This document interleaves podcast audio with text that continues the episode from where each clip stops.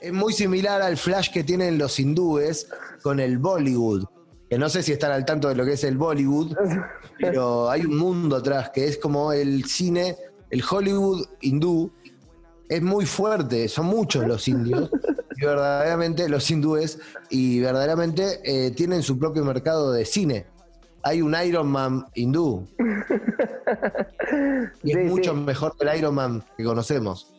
Una cosa me sorprendió, así como me sorprenden los exorcismos y los brasileros, es el hindú y la coreografía, ¿no? Donde siempre todas las películas tienen que tener una coreo en algún momento.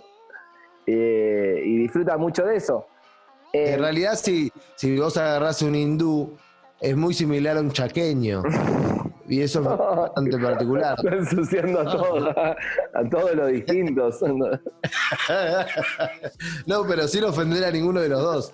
Tienen una similitud muy, muy interesante ahí que habría que profundizar. Sin ofender a Iron Man.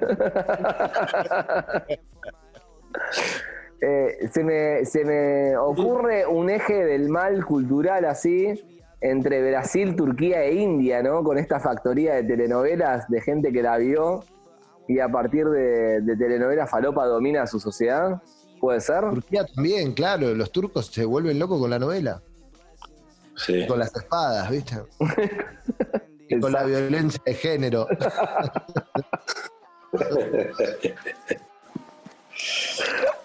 Ataquemos las etnias, se llama este capítulo. Quiero completar también el eje, se me viene a la mente la factoría africana de, de- de- de películas y todo, que son, los, que son los nigerianos, ¿no? Los nigerianos son lo de, la África subsahariana. Eh, toda la cultura está impartida principalmente desde Nigeria, ¿no? Tenemos el caso musical del gran Fela Kuti y todo el afrobeat, pero a nivel películas creo que están a, a nivel de Bollywood y es muy raro porque hace relativamente poco me topé con una con una producción pornográfica nigeriana Uh, y es fuerte como, como para, como para empezar.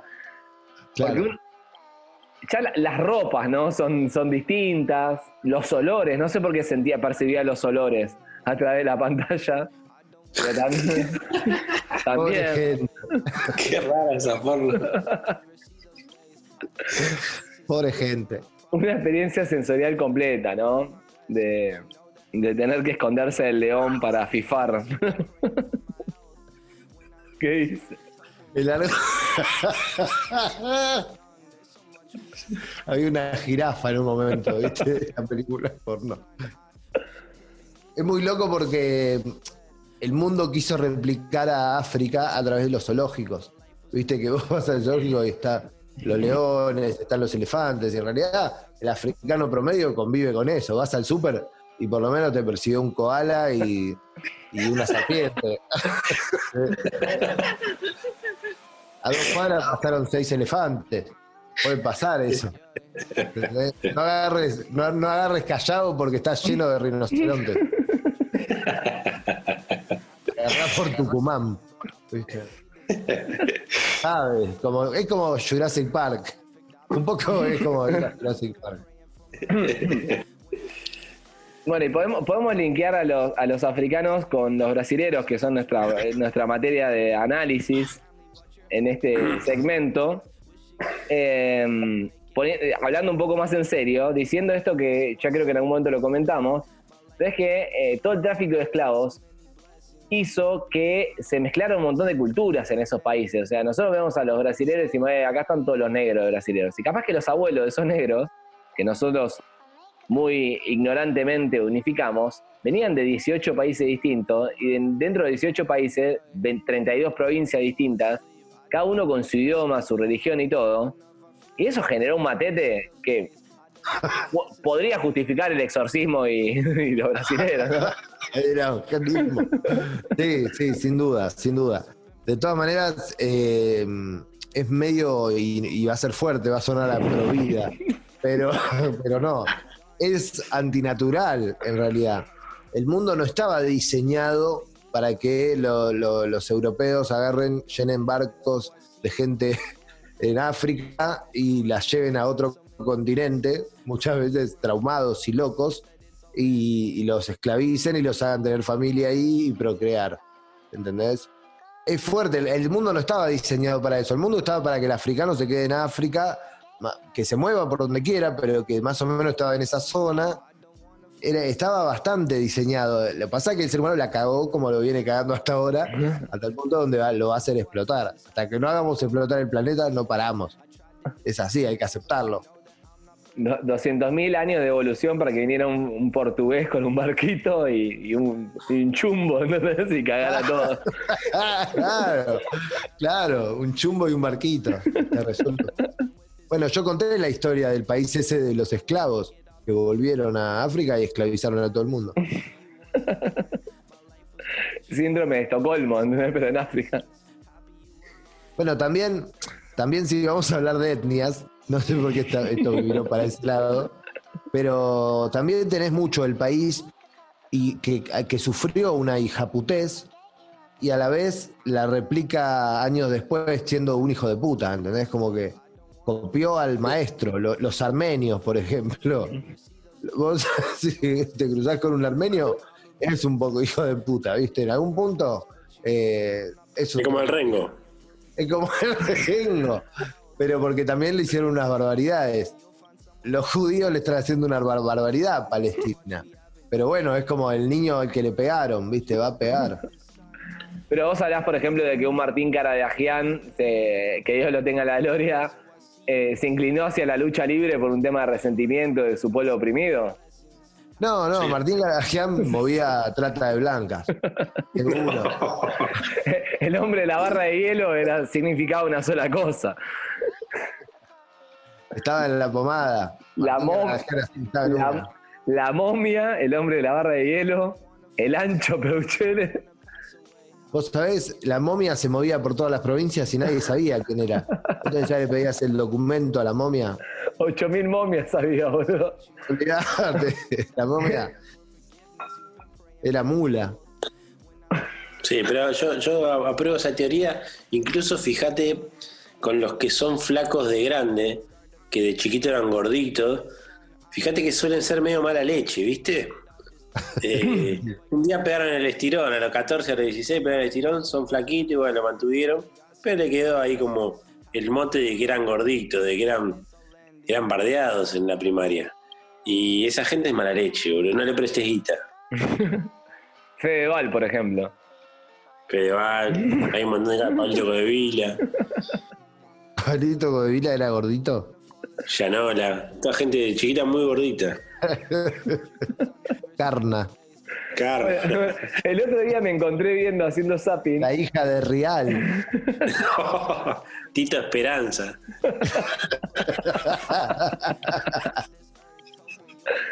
me, encon- eh, me encontré haciendo zapping con un programa de entrevistas, que es claramente un programa de pauta así de, de empresarios que quieren que los entrevisten, donde entrevistaban a Cabito Más Alcántara, hablando de ex gordos resentidos.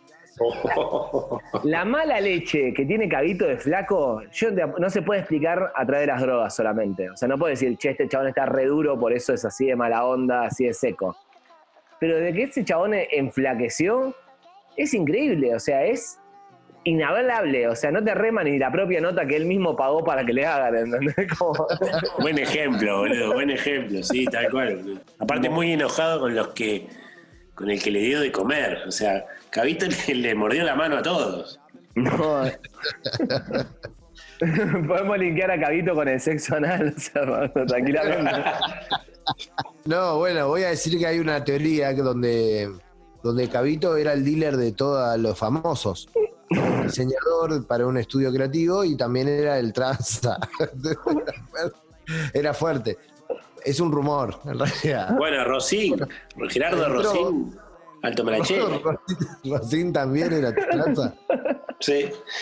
Era el tranza de Nico. Me hubiese querido, te- hubiese, hubiese pagado más por tener un tranza como Rosín, un tipo agradable, de palabra, de la palabra justa, comprensivo. La pregunta animal.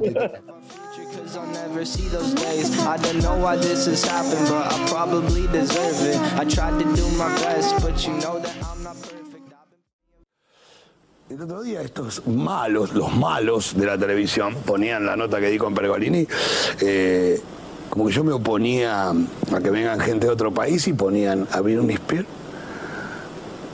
a Roger Waters. No, querido, no eran eso. Era Daddy Yankee, boludo. Ah. Viste, lo que pasó era hacer a propósito. Que ellos son los que difunden a Daddy Yankee acá. a Juan Luis Guerra, que llueva café en el campo. La verdad que qué sé yo. Por lo menos así lo veo yo. Pongan una espineta, loco.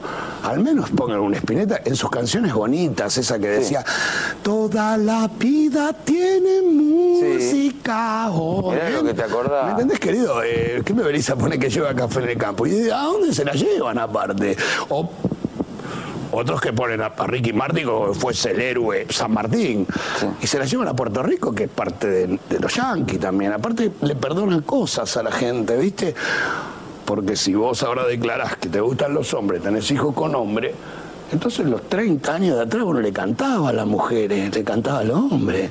Ah. Igual. Va bárbaro. Che, no se rían ahí, que esto es verdad lo que estamos diciendo.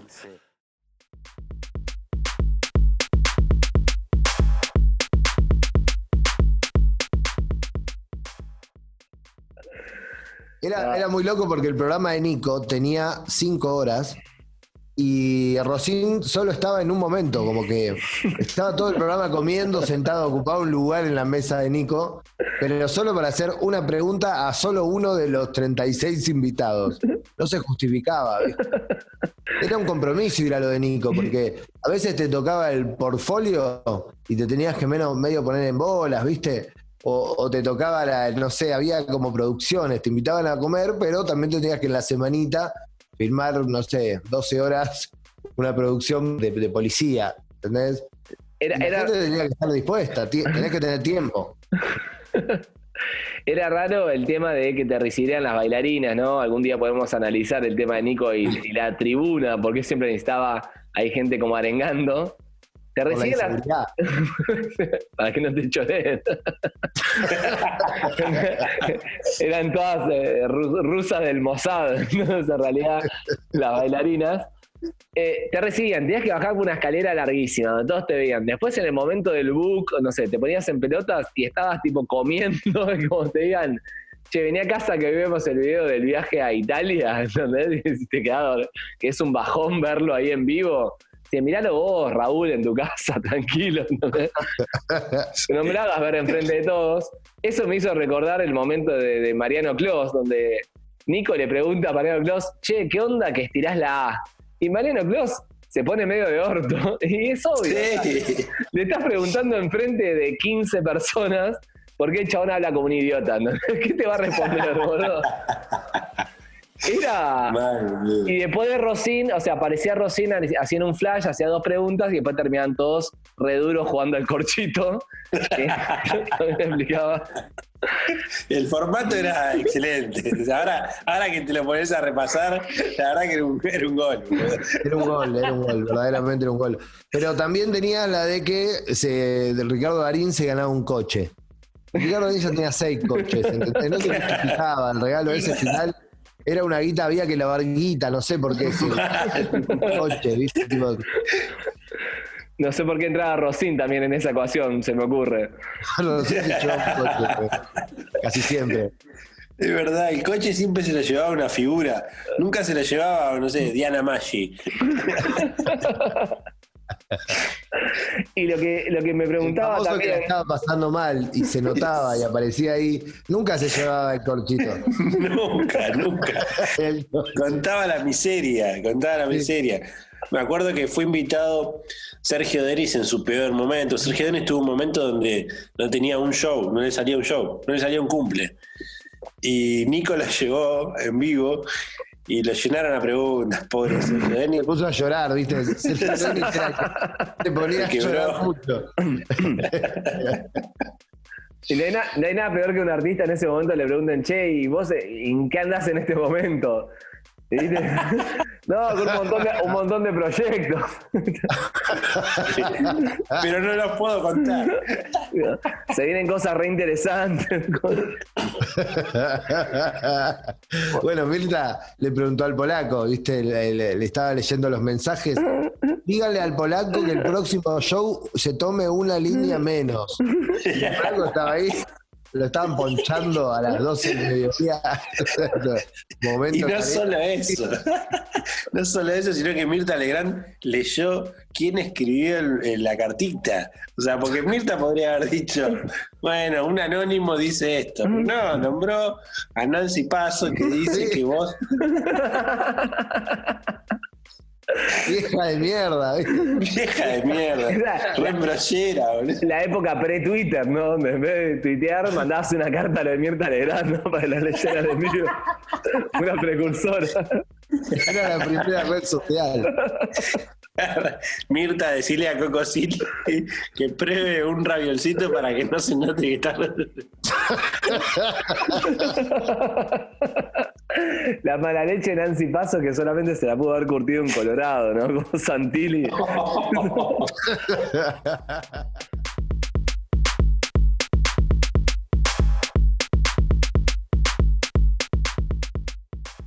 La gente lo Hablando de escándalo, para, para decir algo acerca de- del tema del llanto, que lo quiero traer porque me quedó algo en el tintero. Nosotros tenemos un acuerdo con el checo, gente, gente uno de los seres humanos más, más buenos que existe, eh, donde en el velorio uno del otro, al que le toque primero, va a hacer un escándalo de llanto. Te agarrás al cajón bien fuerte y empezás a los gritos, un llanto de a gritos. ¿Por qué me tuviste que abandonar? Y un, un llanto tipo incomodando a todos, un escándalo que te tengan que, que tenga que llevar dos al, al- afuera que te calmes. Y, y nada, eso es como un compromiso. Un hermoso homenaje. Un hermoso homenaje. Un homenaje, sí, un homenaje. Sí, Imagínate el co- contenido para todos los asistentes ahí al velorio de tener un buen escándalo en un velorio es, es casi lo puede pasar, sí, justifica. Pablo Velorio.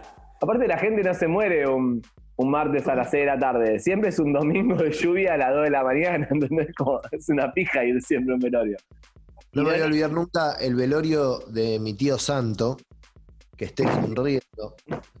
Santo, que donde esté esté sonriendo. Bueno, un laburante. Y cuando falleció, yo tenía 13 años y verdaderamente no tenía un vínculo en absoluto con el tío Santo. Pero en un momento del velorio me atacó el llanto de llorar a mi tío Santo. Y en realidad no, no venía de ahí, ¿viste? Pero fue en el momento donde lo aplaudieron. gente del laburo lo aplaudió a Santo y ahí se armó el escándalo. Ahí es el momento donde armás el escándalo. Te tirás al piso. Es como- Ya, pero es no como- llorar. No, yo quiero decir algo muy polémico que es cuando, cuando falleció mi viejo, hicieron el velorio. eh, en el momento medio del- de la bendición, ¿viste? Porque eran católicos, no sé, apareció un cura ahí random a tirarle. ¿no? Siempre aparece un cura, ¿viste? Pidiendo guita, che. Nacieron ¿cuánto más está una secuencia? Cuando para vos es un bajón, para el cura es un planazo el velorio, entonces se, se preparó toda la vida para eso. Claro. Tiene su, su túnica especial. Es su fogón. Es, es su fogón. Sí, Y en el momento. momento de la, de la bendición ahí final y todo, que ahí me dio una suerte de aplauso, o sea, me vino esa imagen. Mi abuela, eh, la madre de mi viejo, que todavía vive, que capa Anita, eh, empezó con el escándalo, ¿no? Entonces, y, y vos querías que la abuela, que la abuela no hiciera eso en ese momento. Era No como que estaba ayudando a nadie a la abuela. estabas destrozado por un lado, pero por otro lado, nada. Y todo esto que digo, que digo así tan abiertamente, después cuando veo, no sé, una serie, una escena así de se muere un personaje de Alien y lloro, no sé por qué, seguramente sea por todo esto, ¿no? Claro. Tiene que ver con eso. eh, no lo tengo tan superado como parece. pero es terrible. También recuerdo el. No, no vamos a hablar de velorios. Pero sí me acuerdo un velorio que fui de Levante, y quiero decirlo. Qué lindo, corresponde. pero no sé si era el mejor momento del mundo, pero bueno, me enganchó a mis 18, 19 años en un momento donde yo creía que donde ponía el ojo ponía la bala. Y qué mejor de. Y sabía que se iba a juntar mucha gente de distintas eh, tribus, viste ahí. Era un. Sabías que iba a estar Karina. y además, y acá viene la parte cabrosa, era el velorio de un pibito. Uh. de mi edad, con lo cual iba a haber mucha gente de la edad también. ¿Qué? ¿Fue, ¿Fue el velorio del pibito que se pegó el escopetazo? No, no, no, el velorio de Bart.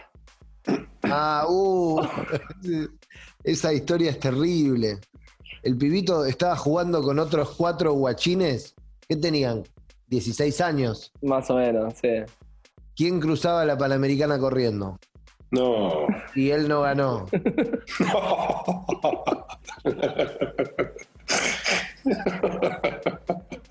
Fuertísimo. Qué fuerte. Mano, para, para qué No lo pisó un coche, lo pisaron 36 coches. ¿Lado provincia? sí. A la altura del Unicenter.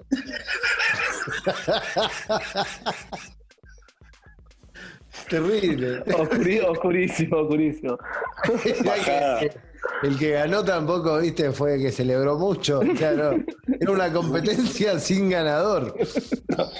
Aparte, si le apostó algo, no, no le iba a cobrar nunca. Hay una película de, de Schwarzenegger que es El Corredor, se llama. Que ¿Qué hace de un pibito de 16 años que se muere? Eh, bueno, no, va a llegar esto donde, donde pueda llegar a causar mella. Pero bueno, yo, yo me, nada, me avergüenzo de eso. O sea, en ese momento la verdad que uno tomaba dimensión, era un pibe conocido y toda la bola. No era muy amigo, pero era conocido. Y, y uno tiene la cabeza puesta en otra cosa. Y,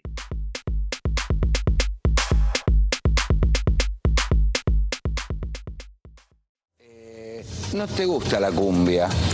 Para nada. ¿Crees que ya incluso, además de, fea música, es una cosa popular eh, nociva?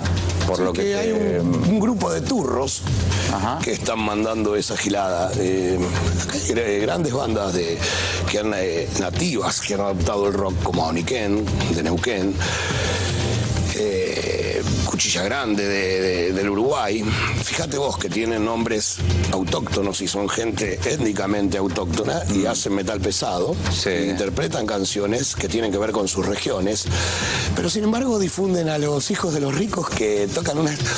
Uruguay, uy, qué lindo. Si tu viejo es zapatero, sacarle la lata es fatal para nuestra cultura actual. Pero claro, es, muy berreta. Pero todo tiene tiempo de arrepentirse también, ¿no? O sea, muchachos podría hacer otras canciones que, que lo reivindiquen. ¿Puede evolucionar un ejecutante de cumbia para tu gusto musicalmente? ¿O no tiene remedio? Generalmente la ambición cunde, ¿viste? La, ambición eh, eh, es así. Eh, es el ser humano así, loco. Claro. ¿Me entendés, loco? Eh, me parece a mí. O sea, no está diciendo. Eh, saco los fierros, si tu viejo es zapatera, no, no, son otras cosas, loco. Entonces sepan ustedes los cumbias, ustedes los giles, que dice la yuta, la yuta, tiro, gato, mulo, la yuta existe por ustedes, sorete, no por nosotros. Mulo, mulo, gato, giles, si no saben ni hablar, brutos. Vayan a estudiar. Hay que estudiar, negro. Sí, sí, sí, sí. Otro tecito, por favor. Esta vez con edulcorante y seis factura. que después saque la, la barbaridad, ¿viste?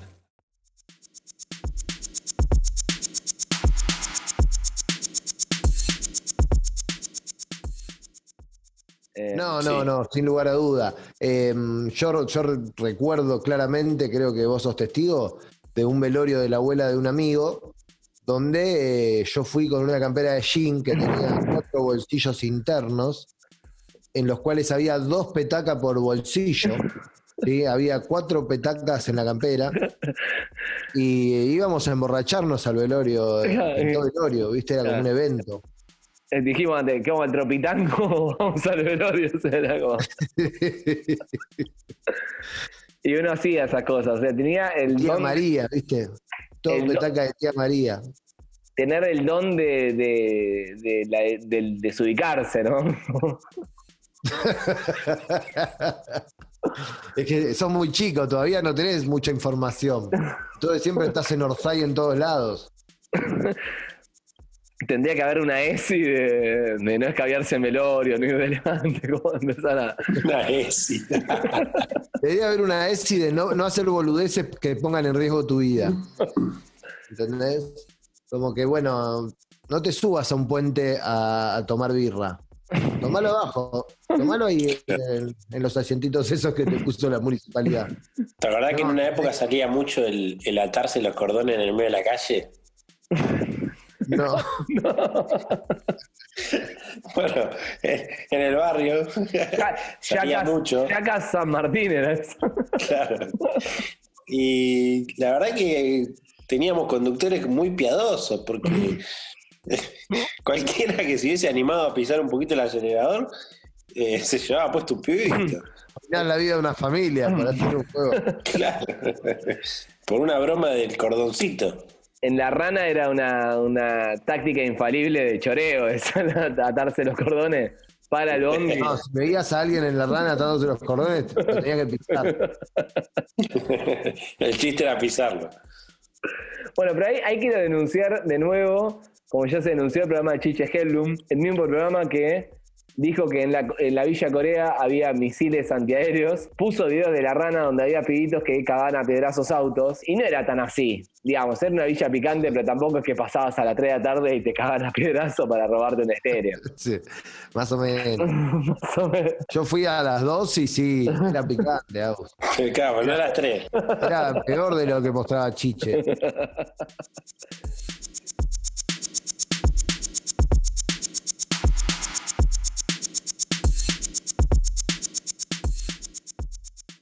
Qué loco no eso de cambiar el nombre para encontrar la fórmula del éxito de un programa.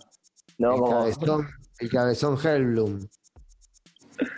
Bueno, que ese tipo formaba productores, viste que está la famosa anécdota que dice que Chiche Hellum cuando entrabas de productora a, la revista Gente o a Canal 9, siempre en Canal 9, Chabón decía, bueno, salí a la calle, pibe, andate una vuelta a manzana, volvé en media hora y traeme una nota de algo que hayas visto. Y medio que se usaba esa anécdota para bardearlo, viste, para decir que era muy dictador o que... eh, creo que era la época donde te ponía una lapicera de culo para ver si las minas tenían el culo firme. Y les dibujaba, cos- y les dibujaba cositas, ¿viste? Que dibujaba.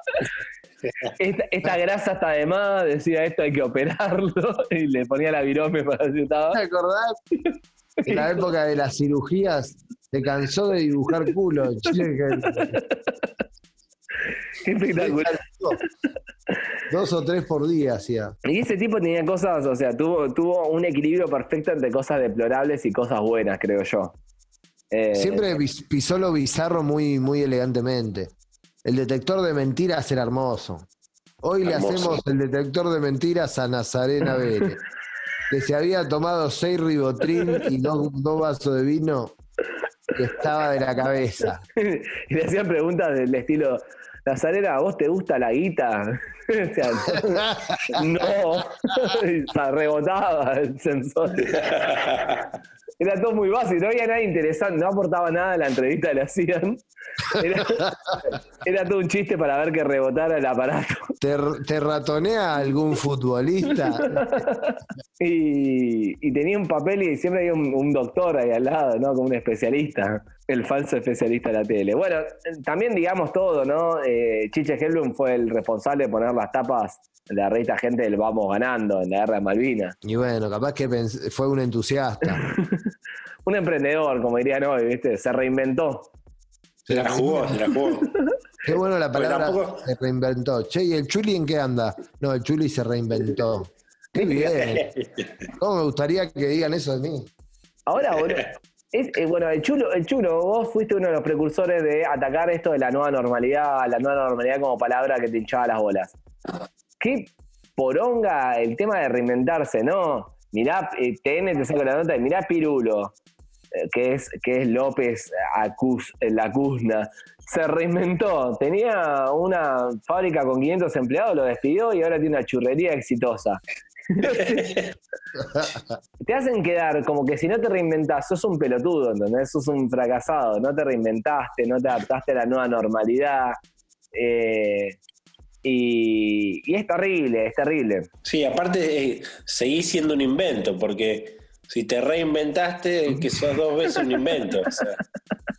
O sea, seguís siendo un boludo. Ese era el programa Mariano Grondona, ¿no? Que analizaba las palabras. era la misma época que Chicha hacía los, culos, creo. si te pegabas un tirón de Canal 9 a la noche, tenía eh, a Mariano Grondona, a Chiche, y creo que terminabas con a Sofovich y terminabas con eh, ¿Cómo era el de los chistes? Café Show. Café, Café Fashion. Café Fashion. Se peleaba.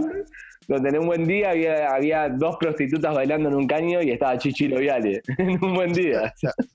Dice que había, había un banito solo y en el corte se peleaban por ir al baño. Era tremendo. Estaba Tuki también ahí. Estaba Tuki. Y una mina que era medio. No sé qué era. Era como una actriz que creo que falleció. No me acuerdo el nombre. Pero era, bailaba en una tarima y cada tanto se agachaba y contaba un chiste también, ¿no? Era medio así. Sí. Y después podía el director de eso era un genio. En este programa le damos participación a las mujeres. ¿sí? Ginette Reinal. Esa. Ginette, Ginette Reinal.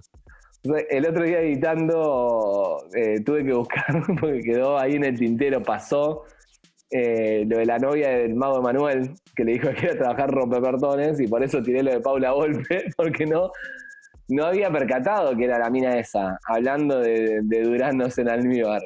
Eh, Paula Volpe era tan era mala onda hasta para un programa de humor, ¿entendés? De lo dura que estaba. Pero qué quilombo. Qué. Una manera de tomar, ¿no? Si, hay, si hay un. Si, vos tenés que explicarle a alguien lo que es la mala calidad de la cocaína, tenés que mostrarle café fashion. Eh. Hasta esto se puede llegar. En un video de prevención lo tenés que mostrar. Nenito, no tomen milonga porque si no les pasa esto. Son Ginel Reinal. Y lo peor de todo, que todas esas cosas eran, o sea, si en Canal 9 estaba Café Fashion, era porque en los canales chetos, como Telefe Canal 13, había un, un formato probado, de probado de éxito, que era quizás aún peor, ¿no? Digo, si en Café Fashion estaba Chichiro Viale o el gordo ese de barba candado, que nunca me sale el nombre. Carlos Álvarez. Carlos Álvarez. Carlos Sánchez. Es porque. Carlos Sánchez. es porque Corona. Es porque Corona y Ruggeri estaban en lo de Tinelli. ¿Entendés? Minutos antes. Era por eso. No sé qué hizo Telefe. Porque Matías Martín estaba haciendo versus en América. ¿Cómo se llamaba el programa ese que hacían con el pato? El pato, ¿cómo se llamaba? El pato Galván. El pato Galván. Atorrantes a torrar. Fierita. Fierita. Eh, bueno, ahí descubrimos a Anabel Cherubito y toda su cosa. Pero bueno, eh, todos, todos los programas de medianoche medio que... Eh, Anabel Cherubito. invitaban a eso. Anabel Cherubito que terminó siendo media facha, ¿no? Después o, o me equivoco. ahora, ahora es media fisura.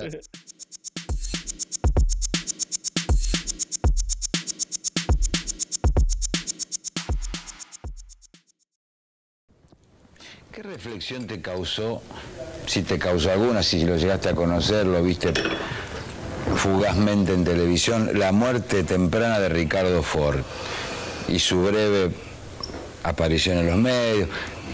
Si se quiere algo exhibicionista, bastante exhibicionista, ¿no? Me parece que lo que me dio, me apenó y lo que más vi El otro muchacho, ese muchacho forzudo, el otro, que está El compañero. Le mando un cariño grande. Muy buena gente. Me apenó. Con los que quedan vivos. ¿Qué va a hacer? Se perdió 5 kilómetros de pija.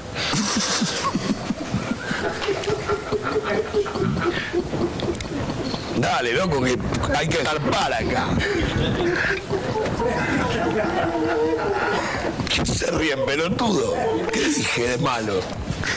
Nada, nada, es una metáfora. Primero lloro, después me río. Yo río fácilmente y yo soy persona simple.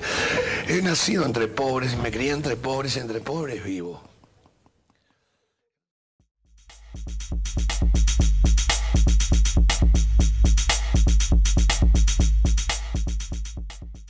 Eh, bueno, pero yo me quiero, me quiero remontar a la, a la génesis de todos esos programas. Que un programa de medianoche claramente era un programa que estaba de alguna manera relacionada con, con las drogas, ¿no? Eh, desde ese amigo del alma, Delito Vitale, en adelante, que, ¿cómo hizo? Imagínate Lito Vitale vendiéndole esa idea a alguien, que alguien diga así, y lo ponemos, era el, que Lito Vitale seguramente era Lito Vitalovich, ¿no? Era. Se sabe que Vitale no era su nombre real. ¿Por qué usa la, camisa tan abrochada hasta arriba, no?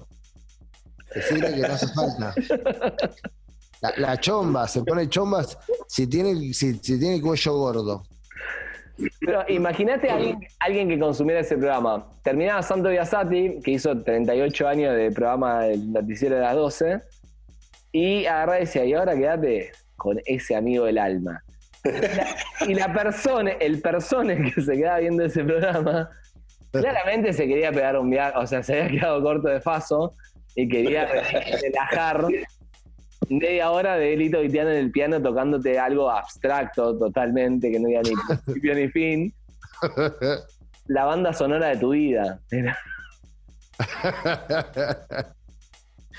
Sí, eso, eso de la escuela de Badía, del cabezón Badía. Que en paz descanse, que esté sonriendo y que esté en esa estrella donde quiere estar. Pero el cabezón Badía te metía un programa de ocho horas, ¿entendés? Y no, y no se cansaba de hacer. Y Lito Vital le tocaba todo, todos los días. Una hora. De las ocho horas, cuatro horas eran un solo de Lito Vitale.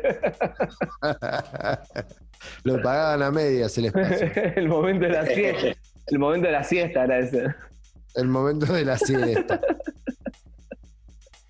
Qué lindo cuando los domingos, no sé, no sé ahora que estarán pasando los domingos en la tele, seguramente estén pasando Morphy, pero digo, Los eh, qué lindo el momento ese que vos después del, me- tenías lo Benvenuto o eh, no sé, que había algún programa deportivo tipo el de, González García del Solar, ¿cómo se llamaba ese? González del Solar. Morfabas, después te quedaba un western para ver, o una película de acción, un cine shampoo, una cosa así. Después te dormías y sabías que tipo 6, 7 de la tarde ya arrancaba un Sofovich, un. eh, ¿Cómo se llamaba este? Berugo Carámbula, alguno de esos que le daban largo y que podía pasar de todo. Había show musical, entretenimiento, sorteos, ¿no? Era espectacular. Terminabas 10 de la noche, fútbol de primera, y era un golazo, ¿entendés? Tu viejo no tenía que- ni que llevar a jugar a la pelota al costado de la Panamericana, ¿entendés? Era un gol. De verdad, y cerraba con el show de la NBA. El show de la NBA, allá arriba, arriba. Qué espectacular, qué espectacular. Me gustaría volver a esa televisión, que la tele, cuando la tele te resolvía las cosas. Te armaba el día. La tele te, te armaba el día. Vos la- lo, lo tenías, tenías todo planeado de acuerdo a lo que pasaba en la tele, en realidad. hasta, hasta mi abuela, me emocionaba ver a mi abuela anotando las recetas, estar con el papelito preparado para anotar la receta ahí. Chichita del que haga, ¿viste?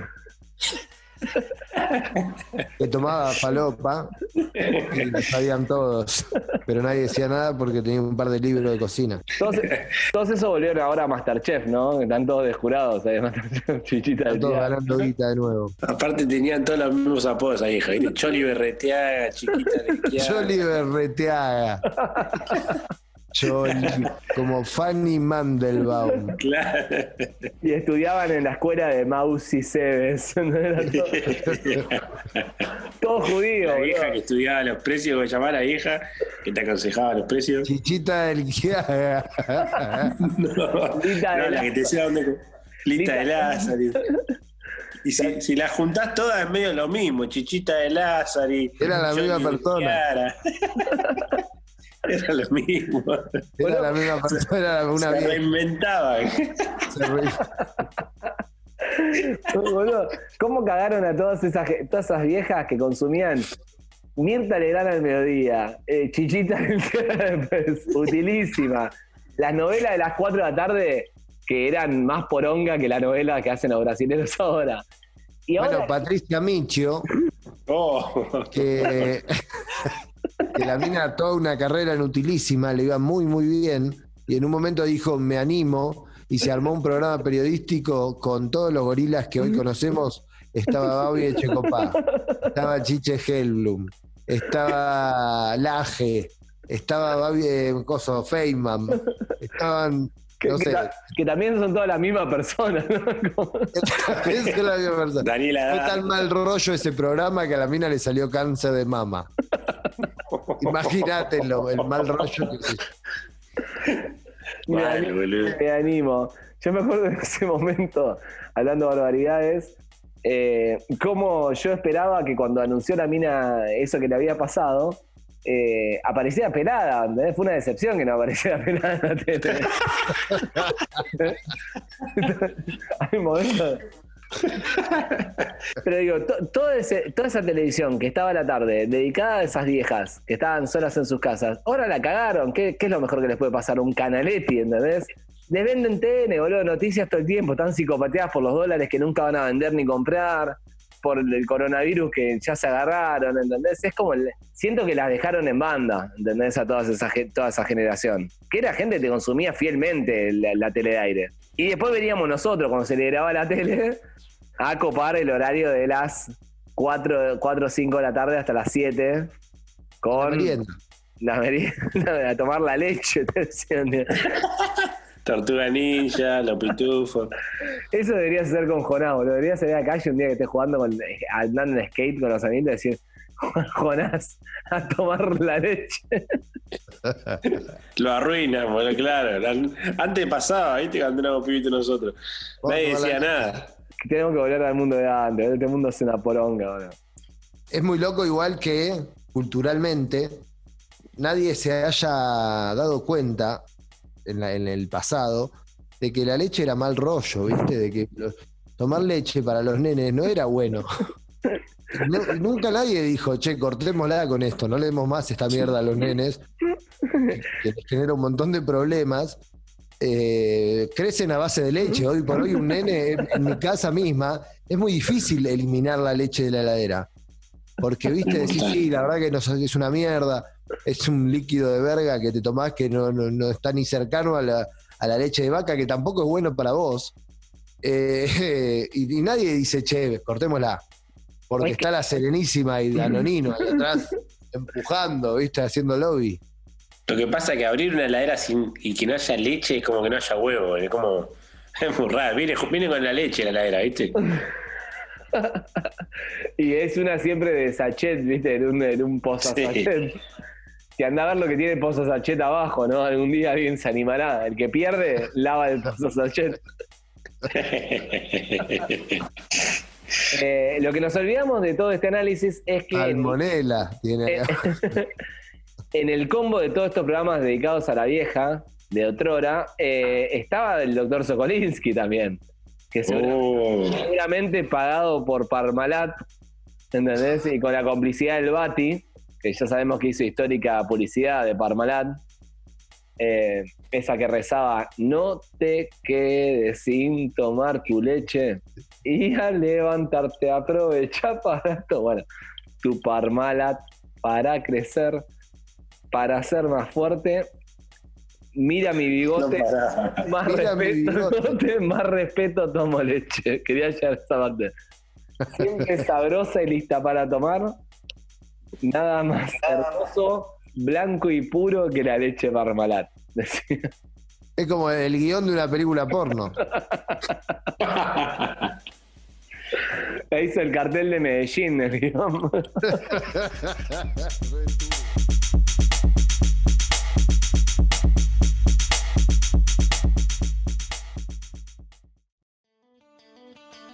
Salió apurada de su casa con su pollera corta.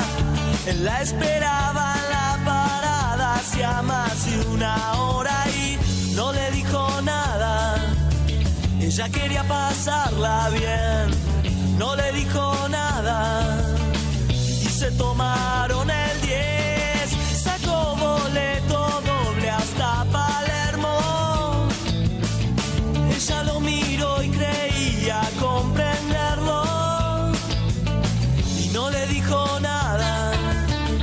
Ella quería pasarla bien. No le dijo nada. Y se bajaron del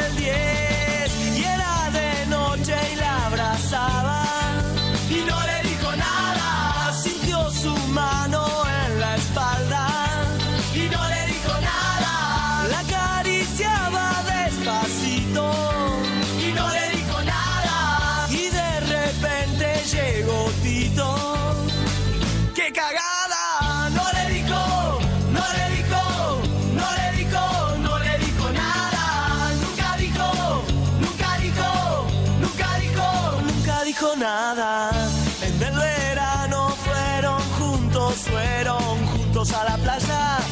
A él le gustaba ir a las rocas y ella nunca se negaba y no le dijo nada. Ella quería pasarla bien, no le dijo nada. Ya no se portaban bien y la llevó a su cueva entre las rocas.